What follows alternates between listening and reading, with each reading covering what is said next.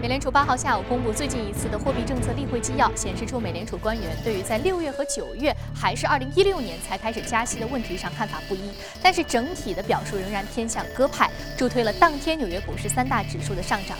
美联储公开市场委员会副主席达德利在周三召开的一次会议上表示，他认为最近以来美国经济增长的速度的放缓可能会促使美联储将首次加息的时间推迟到今年晚些时候，但也有可能会在六月份开始加息。美国能源信息局八号公布的数据显示，截止四月三号的一周，美国原油日均产量增加了一点八万桶，至九百四十点四万桶，没有出现市场预期的下降。此外呢，欧佩克国家的产量上升也给油价带来了压力。沙特阿拉伯表示，三月份沙特的原油日均产量为一千零三十万桶，较前一个月上升。受到这些消息的影响，纽约商品交易所五月交货的。原油期货价格下跌了百分之四点三五，至每桶五十一点六三美元。好，再来关注欧洲。法新银行经济学家表示，欧元区呢正赶上了油价下跌、欧元疲弱、金融条件改善以及宽松的财政政策的顺风。但是，鉴于严重的去杠杆化的需求和改革需求，这些短期的利好势头可能不会支持欧元区自我维持复苏。那这意味着欧洲央行当前的超常规的量化宽松措施会比预期延续的更久。法新预计，欧洲央行资产购买计划将会实行到比原先预期的2016年9月更晚的时候。俄罗斯总统普京八号与到访的希腊总理齐普拉斯会面。普京表示，俄罗斯与希腊必须研究如何恢复双边贸易额的增长速度。俄罗斯历来从希腊进口果蔬、奶制品和海产品，而向希腊出口能源、金属和化工产品。但是呢，二零一四年两国双边贸易额降至了四十一点七亿美元，降幅将近百分之四十。其中，俄罗斯对于希腊的石油、石油产品和天然气的出口额下降将近一半。一位希腊政府官员表示，希腊并没有向俄罗斯请求金融援助，希腊在希望呢在欧盟内部来解决该国的债务问题。欧洲议会议长舒尔茨也表示，建议希腊不要破坏欧盟内部的团结。泰国总理巴育当地时间四月八号会见了到访的俄罗斯总理梅德韦杰夫，这是二十五年以来俄罗斯总理首次到访泰国。当天，泰俄双方签署了有关于在旅游等领域加强合作的协议。两国总理呢还讨论了政治、双边贸易以及地区和国际问题。那根据泰国媒体报道，泰国希希望俄罗斯总理梅德韦杰夫的访问能够助推双边旅游业的蓬勃发展。好，刚刚我们纵览了一下宏观方面的消息，我们看到美联储的一个会议纪要显示出了一个鸽派的预期，因此整个市场呢对于这样的一个表态是有比较乐观的态度的，因为对于这个加息时点究竟什么时候确定，目前还不是非常的清楚。因此我们看道琼斯工业平均指数呢收盘是上涨了百分之零点一五，纳斯达克综合指数上涨百分之零点八三，而标普五百指数的涨幅是百分之零点二七。那好呢，有关于这个宏观方面的消息啊，非常重要的一个就是整个美联储目前的一个政策表态。我们可以说，从去年一直到现在，美联储什么时候开始加息都是非常重要的。另外呢，关于人民币汇率还有美元汇率的一个走势，在今天节目的一开始呢，也将和您来重点的聊一聊。另外呢，美国财季已经是拉开了大幕了，好像这一财季市场并不乐观，究竟怎么回事？等会儿一一都将和您一起来探讨。好，马上进入到的是今天的异动美股榜，这里是正在直播的从华尔街。到陆家嘴，马上进入到今天的讲堂。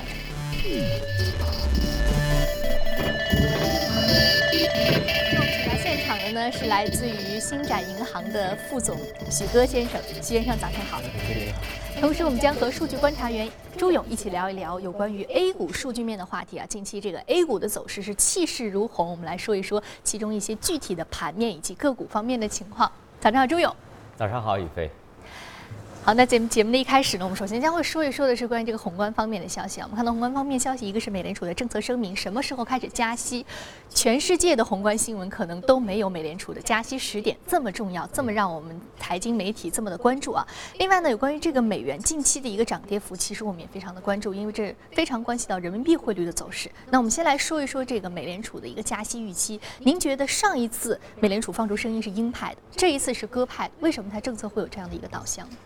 每一年的一季度美美国的这个经济数据呢有点混乱，可能是天气的原因，也可能是节假日的一个原因，所以各方面有自己的呃做出这个推断的一个理由，所以让市场也有也有一点不知道应该是去相信哪一派。所以一季度一般我们来看，每一年都是这样的啊。那么呃从整体上来看，现在六月到九月这一段这个阶段好像是比较确确定的。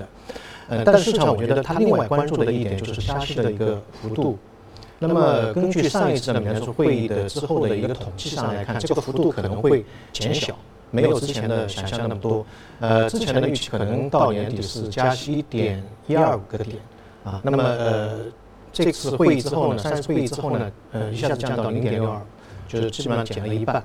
那如果说它确实提前加息了，但今年的幅度减小的话，其实对于美股还是有帮助的。嗯，所以说如果它它加息并没有之前我们预期加息幅度那么高，或者加息的幅度是有所控制的，因此整个市场可能它对于这个前景的乐观预期还是会延续。嗯，那另外我们看到，其实近期呢，包括我们刚刚的节目当中也说到，人民币将会在年底啊被纳入 MF 一揽子货币的这样的一个成分指数当中。那么近期人民币的走势，您觉得和美联储目前的一个加息预期关联度大吗？呃，有一些，但是呢，它相对来说比较独立。呃，今年人民币的走势呢，呃。嗯，比较波澜壮阔，也跟那个 A 股有点相像。年初的时候，它其实走贬，而且速度非常快。那原因在于呢，这个宏观中中国的宏观数据在年初的时候不是特别好。那么另外有一个就是 FDI，就是外国投资的这个这个这个资金呢，呃，有一个加速流出的一个迹象。去年的四季度是流出了一千六百亿，那么这个金额是整个一年的大概二分之一，所以这个幅度是有点大，所以很多人担心人民币会走贬。那么还有一个外部的因素，就是美元的一个升息，呃，在这个预期，呃，在这个预期之下的话呢，美元的这个指数走的比较强。我们今今年也看到了美元指数到了一百以上，所以在内外加息的情况之下，呃，一到二月份人民币其实走贬的速度是比较多的。当时市场是一片看空，到了三月二号之后呢，突然间，哎。人民币开始走升了，就升值了。表面上看上去呢是美元的指数有一个下跌调整，从一百以上往下走。呃，事实上我们去看有一个蛮奇怪的现象，当 A 股市场走强的时候呢。人民币会走强，三月二号是出现一个拐点，人民币走强。到了三月中旬的时候呢，呃，A 股是突破了三千四百点，然后出了一波非常壮阔的一个行情。呃，我们认为可能会是因为海外资金在国内市场的一个布局。今年的 A 股市场在国外都是非常火的，有很多的资金都是投到 A 股市场里面来。那么整个一年我们去看人民币的汇率走势的话，我们认为整个一年的情况，人民币应该还是走贬的。啊，还是说贬，原因在于，呃，第一个，呃，我们认为美元的这个指数或者美元的这个强度，在未来一段时间当中还会继续走强，它的整个走强的势态，呃，没有结束，没有结束，因为它有一个升息的预期。那么另外一个呢，就是中国现在是全球最大的一个出口国，那么出口的这个对对中国经济的影响是会比较大一点。呃，去年的话。呃，人民币对非美元货币的这个升势非常大，有一些像对欧元的话，已经超过了百分之十。在中国很多的中小企业，它出口的利润非常薄。呃，我们之前跟一些中中小企业座谈的时候，他们一般只有百分之二到三。如果说你升百分之十的话，有一些企业就可能会陷入一个生产困境。所以这一点可能会呃做一个考量。那么另外一个呢，我认为它的贬值的幅度。不会太大，因为今年到十月份的时候，呃，这个 IMF 呃会重开一个会议，就是呃有一个叫 SDR 的那个特别提款权权。这个特别提款权呢，以前的那个成分当中的货币呢只有四种：美元、欧元、英镑和日元。那么这一次可能会提出来把人民币纳入到这个篮子里面去。那如果一旦纳入之后呢，就是 IMF 的所有成员国相当于自动的拥有了人民币的敞口，对于人民币的那个国际化是一个很大的帮助。那么在这个前提之下，人民币如果大幅贬贬值的话，就可能性是。不会太大。我们说人民币大幅贬值的可能性不大，是因为整个人民币国际化的进程目前有个非常重要的一个里程碑的标杆意义，就是如果说今年年底 IMF 可以把人民币纳入到这种第五个这样一个货币当中去的话，第五种这个指数货币当中去的话，可能对于这个人民币接下来的一个以这个成为一个全球化、国际化的货币有非常重要的一个。这个非常重要的一个意义啊，那其实人民币近期的一个走势呢，我们刚刚说到，许先生也说到，这个对于国内经济的影响呢，包括对于这个特别是国内的出口企业的影响，可以说是是比较的紧密的。那接下来我们和朱勇来说一说，朱勇，我们刚刚聊到这个人民币汇率接下来的一个走势的情况和之前的一个持续的一个我们看到是升值贬值的这样一个变化。那从你了解到从数据面的情况来看啊，A 股市场上对于这样的一个反应有什么样的一个最新的表态吗？好的，宇飞，其实我想借咱们的节目啊，跟我们普通的观众简单的介绍一下人民币升值和贬值的一个情况，因为大家的普通的印象，这个升值总是好事，贬值不是好事啊。其实不然，刚才徐总也说到了，适度的贬值对中国的经济是有好处的啊，尤其是像非美货币大幅度的贬值，呃，人民币的坚挺，其实对一些出口型的企业是不利的。我们简单的梳理一下，适度的贬值对哪些行业是直接受。受益的，我们看这张图表，首先是纺织、服装、家电是直接受益的。人民币的贬值是扶持轻纺业的最好的办法，极大的刺激服装、纺织品的出口。我们之前介绍过，纺织服装的出口率啊超过百分之四十。呃，家电行业也是缓解出口的压力。另外，化工业是利好出口型的化工业。我们也举例了一些呃相关的一些个股啊，都是。代表纺织、家电、化工业，另外传导性的作用在航运业，给集装箱航运也会带来一定的利好，甚至啊刺激对于原材料的需求，而带动干散货运输市场。最后是汽车业，进口汽车的价格吸引力会下降，国产汽车的销量将会上升。那从两张图表当中，我们也是感受到，其实人民币的适度的贬值对出口型的企业，甚至传导性的一些行业都是有益的。好的，宇飞。好的，谢谢朱勇给我们说到了有关于这个升值和贬值，其实是一个双向的，是啊评断啊。我们看到贬值对于这个出口型的企业是利好，那么升值呢，其实对于国内的企业来说呢，也有一方面的一个好处。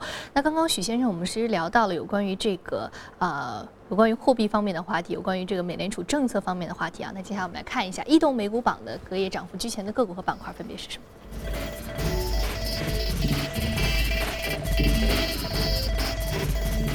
煤炭、铝业、民航、无线通信，还有人寿保险是领涨的板块。我们再来看到个股，个股包括无线通信、广播电视、煤炭、教育培训和手机游戏是领涨的个股。我们看到兖州煤业，我们节目当中是第二次提到这个煤炭的个股，隔夜上涨是百分之二十三点四一。煤炭行业这只个股是三地上市，美国、香港和内地都有上市。那我们看到这只个股的一个主要的一个异动原因是什么？好像近期没有，并没有很非常明显的一个消息面情况的刺激。其实我个人认为啊，它本身没有什么呃数据或者说是一些消息的刺激。呃，但最近的几天，其实在美国的中概股的表现非常不错。嗯。呃，在海外其实那些中概股啊，包括昨天我们看到香港市场也是走的会比较好一点。对。呃，可能我觉得是一波一一波那个补涨的一个行情。呃，我们比较了一下在中国上市的眼中煤业的一个走势跟在美国的一个走势，呃，美国的走势稍微差了一点。所以这一波资金可能是从中国或者说香港那边过去，直接铺那个兖州煤业的。所以昨天的一个涨势会比较好一点。在昨天涨之前的话。呃，它应该是从三月二十五号开始启动了这波行情。那兖州煤业在美国上市那个企业，呃，只是涨了百分之二十多一点。但在中国的话，已经涨了百分之三十一了。所以这当中是有一个一个一个差距的。嗯。所以说，可不可以说，呃，港股之前其实我们预期它会涨，是因为相较于 A 股而言，它是一个价值洼地。对。呃，那么很多的资金会去。我们这个抓港股的一些机会，那我们看到隔夜，包括兖州煤业，包括这个其他的一些中概股的一个涨势，是不是可以说现在中概股也是在 A 股、港股之外一个对于中国企业、中国上市企业来说的话，它算是一个价格洼地呢？呃，是。现在整整体来看，中概股的价值在之前去年有有一次是上涨，但是之后，呃，相对来说是比较安静。嗯。但这一次 A 股上来之后呢，开始出现一个上涨，但是这个幅度还没有。比得上 A 股的一个幅度，所以说 A 股在封涨之后，我们看到现在港股有一个轮动了。那接下来是不是中概股也会成为第三个重要的？一个已经好像开始，已经开始有这样的苗头了。那非常的非常的值得期待啊！这个中国企业近期的一个主要的一个呃，我们看到主要的一个来源是什么呢？它主要吸引资金的一个重要的来源是什么呢？是因为它这个价值出现了一个我们看到有个价值洼地，还是说它本身的一个企业的基本面是有一定的支撑？中国企业其实你看中国 A 股市场那些股票，它的基本面都还可以。那么在前几年当中，美美国股票市场涨得很好，前年的话涨了三十，呃，去年涨百分之十二。但中国的股票市场在过去七年当中基本上没有怎么动，所以整个中国的这个企业的价值应该是会被重估的。所以这一波行情应该来的也是非常合理的。嗯，好的。哎，我们看到这一波行情是比较合理，因为有一些价值重估的一些机会啊，同时是对于它这个价格洼地的一些捕捉，同时加上它现在目前的一个对于它接下来走势的一个比较预期的一个乐观，那这是不是和接下来美股财报季的一个非常非常重要的一个大幕的拉开？我们看到美国铝业是第一家公布的这样一个财报，财报呢，整个市场人士预期都不是特别的乐观，会不会出现中国公司相对这个预期乐观，而美国公司普遍受冷遇的状况？呃，有可能。美国旅游是一个比较偏门的一个，因为它是跟那个飞机啊那种呃那个那个那种有关系。那飞机这个行业在美国是呃非必需消费品，那么这个行业一直是比较好的。那么之后的话，像上个季度也是这样，美国铝业公布它的业绩非常，后面就是比较差了。那么今年的话，第一季度的财报整个市场预期不是特别好。那有可能这个资金出于一个避险的需求，会挑选一些中概股去进行一个炒作，这是有可能的。嗯，那是不是有可能说，接下来我们整个美股的美国公司的整个财报，真的像市场人士预期的那样，并不乐观？呃，有可能。资金都出逃到了中国，但是没有没有不乐观到那么程度。那么现在市场预期它的那个盈利同比是下跌百分之四点九，这个幅度是非常大的。但如果每一次你去观察它的预期跟最终的结果，基本上百分之九十是结果是好过当时的一个预期水平的。所以说，先把恐慌透支了，对，然后之后我们再慢慢修复、回补这个恐慌所造成的这个下跌，我们再恢复回来。所以说，可能会出现一波微幅的一个上涨的涨势啊，整个市场的一个情绪面的情况。好，这里是正在直播的，从华尔街到陆家嘴，我们稍事休息，回来之后呢，再继续接着聊。好的，欢迎回来。现在呢是北京时间早晨七点五十一分，纽约时间晚上六点五十一分。欢迎回到正在直播的从华尔街到陆家嘴，接下来我们留意最最新的全球公司资讯。美国铝业公司周三公布了二零一五财年第一季度财报，从而揭开了最新的一个美股财报季的序幕啊。我们看到，刚刚我们聊到这个美国铝业的第一季度净利润是一点九五亿美元，去年同期呢为净亏损一点七八亿美元。不过呢，在美股盘后交易当中，美国铝业的股价仍然是重挫了百分之三。分析师预计第一季度美股财报季将会表现的比较的疲弱，就像我们刚刚说的。不过刚刚许先生也说到，这个财报季虽然一开始预期疲弱，但很可能我们最后的结果会比我们的预想要更好啊。这也是可能会对于整个的市场的一个情绪面的影响的。先是透支了，然后我们再说有一个恢复。那苹果公司呢是发布了针对于 iPhone、iPad 和 iPod 以及 Touch 的 iOS 8.3的系统更新。那此次更新呢将给用户带来三百多个新的符号、表情以及。输入这些符号的新键盘。另外呢，iOS 8.3还包含了一些 Siri 的语言系统。美国仿制药巨头麦兰公司周三宣布，已经向仿制药和非处方药的制造商。Perrigo 发出了一项价值每股二百零五美元的现金加股票的一个收购邀约，收购的总价是三百亿美元。受到这个消息的推动，该公司的股价暴涨百分之二十五，而麦兰的股价大涨将近百分之十。那从去年底开始，由于中概股表现不佳，赴美 IPO 企业纷纷是搁置了计划。隔夜呢，今年首支中概股窝窝登陆纳斯达克，其以十一点零六美元开盘，高于发行价十美元。随后呢，逐渐回落到了发行价的附近，收盘上涨百分之二点八五。由于窝窝原定在二月中下旬 IPO，随后呢三番两次推迟 IPO 的计划，不免让外界有诸多的猜测。对此，创始人徐茂栋则是辩驳称，由于呢政策的原因，所以导致了一再推迟 IPO 的进程。美银美林分析师将天合光能的股票评级下调至中性，并且将其目标价下调三美元。同时呢，将英利能源的股票评级下调至逊于大盘，将其目标价下调二点二美元。美银美林称，其对于太阳能模板的厂家变得更加的谨慎，预计平均售价将会下降，原因是其销售产品组合正在朝着中国而不是美国和日本市场转移。利润率预计将因为定价的逆风和贸易纠纷而承压。好，刚刚我们看过了全球公司动态之后，我们再回到资本市场和嘉宾一起聊聊今天值得关注的个股和板块分别是什么？通过盘面了解一下。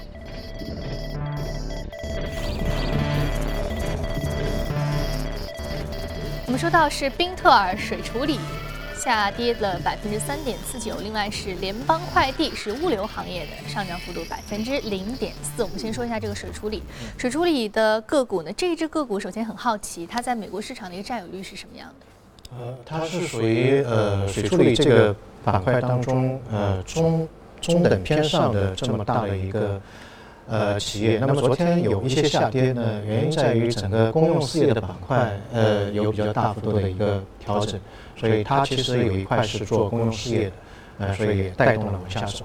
那么这个企业它主要是做水处理设备的制造，是全球最大的这个水处理设备制造之一。那另外呢，也是提供一个健康水的一个处理和污水的一个处理。那么这支企业的它的 PE 值其实不是特别高，只有十九。那么这个行业因为有一些公用事业的一个概念，所以它的整个 PE 值不是特别高。但是它的毛利率相对来说在同业当中是是比较高的，达到百分之呃三十四的一个一个水平。嗯，它是九六年的时候呃出呃上市的。那么它的主要业务其实呃比较多，跟中国的那个水处理的企业有点不一样。它是一个大而全的一个一个企业。有一个呢就是公用设施。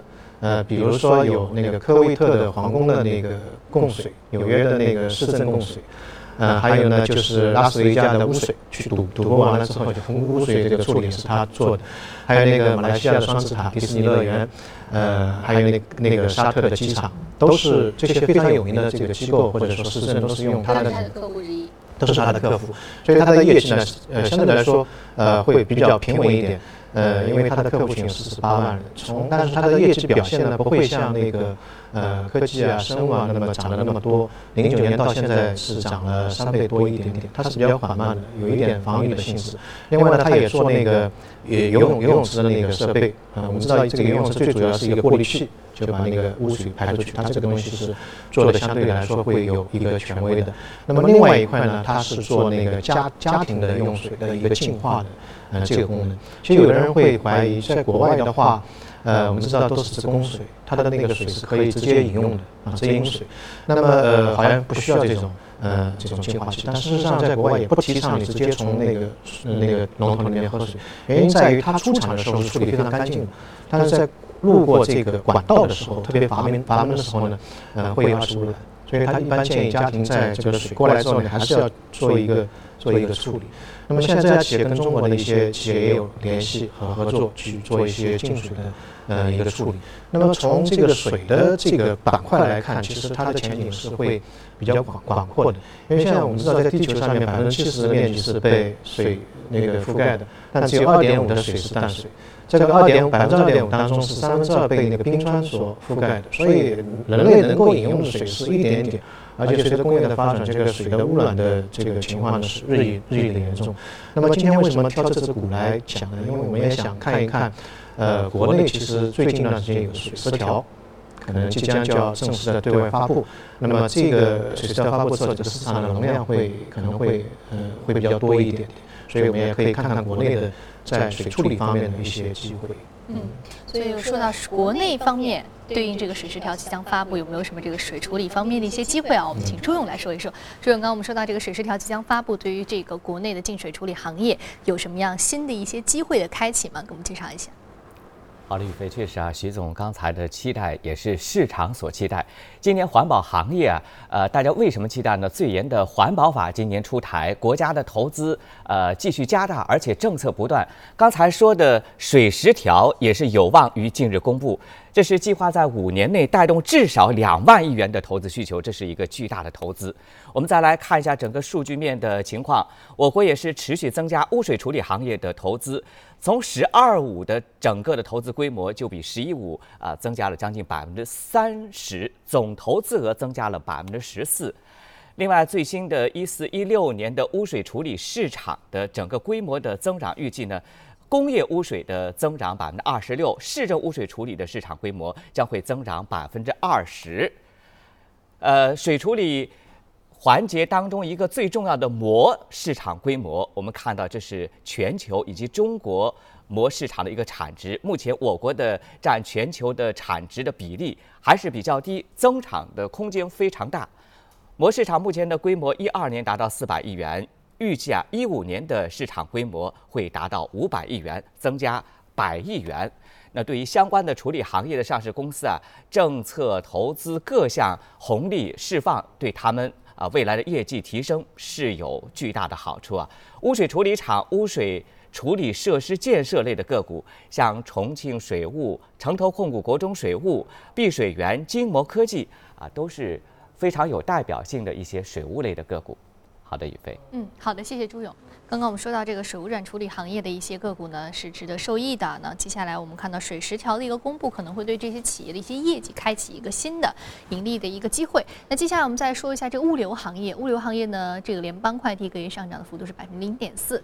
那物流行业，我们说到近期呢，如果说是随着这个电商的发展，国内物流行业是开启了一波新的涨势啊。那美国市场呢，美国市场的物流行业应该要比中国物流行业近年的一些这个启动要会更加的早一些。嗯。那我们先来看美，我们先讲一下美股为什么会上涨最近几年。呃，一个它经济好，呃，然后呢业绩好，这是一个基本面。另外一个呢，很重要的因素就是美国企业有一个收购，呃，或者说回购，这个两个事情呢对美股的帮助很大。那最近好像有一个消息说，谷歌跟那个 Facebook 要把那个推特给给买下来，当然没有证实。那另外一个被证实的就是，呃，这家联邦快递，嗯，本周是出了四十八亿现金，把那个 TNT，嗯。这个基本上给收购下来。那全球的快递行业有四大巨头，第一个有 PS，第二个就是这一家联邦快递，第三个呢是那个呃 DHL，就是外运敦豪是吧？那最后一个就是 TNT，相当于第二名跟第四名结婚了啊，所以变成第一了。呃呃，还没有超过第一，第一个是非常非常大啊，所以呃这个消息对它的那个推动的作用会相对来说会比较大一点。那么这家企业的话呢，市值是四百八十五个亿的美金，呃，在过去的零九年到现在已经涨了五倍了。呃，它的涨势非常好，也是刚才主持人讲的，就是随着美国的电子商务的这个行业，它的亚马逊啊这个增长之后，呃，它的幅度是非常大的。那么另外一个，它的 CEO 也是被《巴人周刊》被评为全球最佳的 CEO，呃，也是跟我们上一期讲的 GoDaddy 的那个 CEO 差不多，呃，是一个越战的老兵，两次的紫星勋章的获得者，啊，在华尔街有很多人是愿意买这种。有军人背景的那些企业，原因在于他在这个市场风险来临之前，他会发现一些风险，然后在机会没有出现之前，他会敏锐的感觉到这个机会。所以他们对于止损平仓的做法是非常具有纪律性的。对，嗯嗯嗯。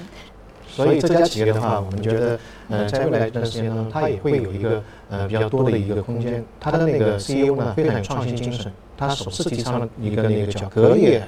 送达的一个业务，另外它跟保洁啊、跟亚马逊啊、跟沃尔玛都是有一个叫闭环环路的一个设计啊，就是完全在这个物流跟企业之间有一个闭环。好的，刚刚我们说到这个美股市场行业，包括这一只个股啊，目前在美股的这个市值可能是第二大的这个快递公司啊，那它包括有一些核心的技术在内，包括美国整个电商行业的一个崛起，包括它创始人本身的一些特质。那另外呢，我们看到其实 A 股市场上，我们说到。快递是一个非常本国化的一个本土化的一个啊这样的一个行业，因为它和电商的发展是联系非常紧密的，和这个互联网购物业的发展是非常的有一些关联性的。那接下来我们请朱勇给我们梳理一下。朱勇，我们看到近几年的电商的发展是非常的蓬勃，那物流业作为和它捆绑非常紧密的一个行业啊，我们可以说是随着它这个崛起和蓬勃也是非常大的一个啊接下来的这样的一个。呃，走势。那接下来你给我们介绍一下有关于这方面的一些最新的数据面的情况。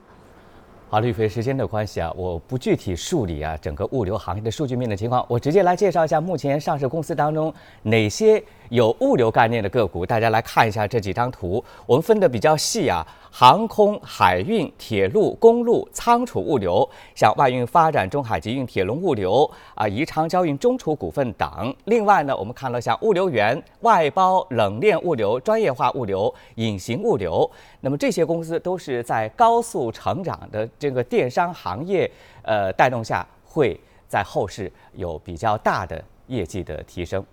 好的，谢谢朱勇。那我们说到这个比较大的业绩的提升，在后续是业绩可期。好，这里是正在直播的从华尔街到陆家嘴，非常感谢两位嘉宾的一个精彩解读。那如果您对于我们节目内容感兴趣，请扫描我们的二维码。同时呢，从荔枝和喜马拉雅的客户端上，依然可以听到从华尔街到陆家嘴的有声版的节目。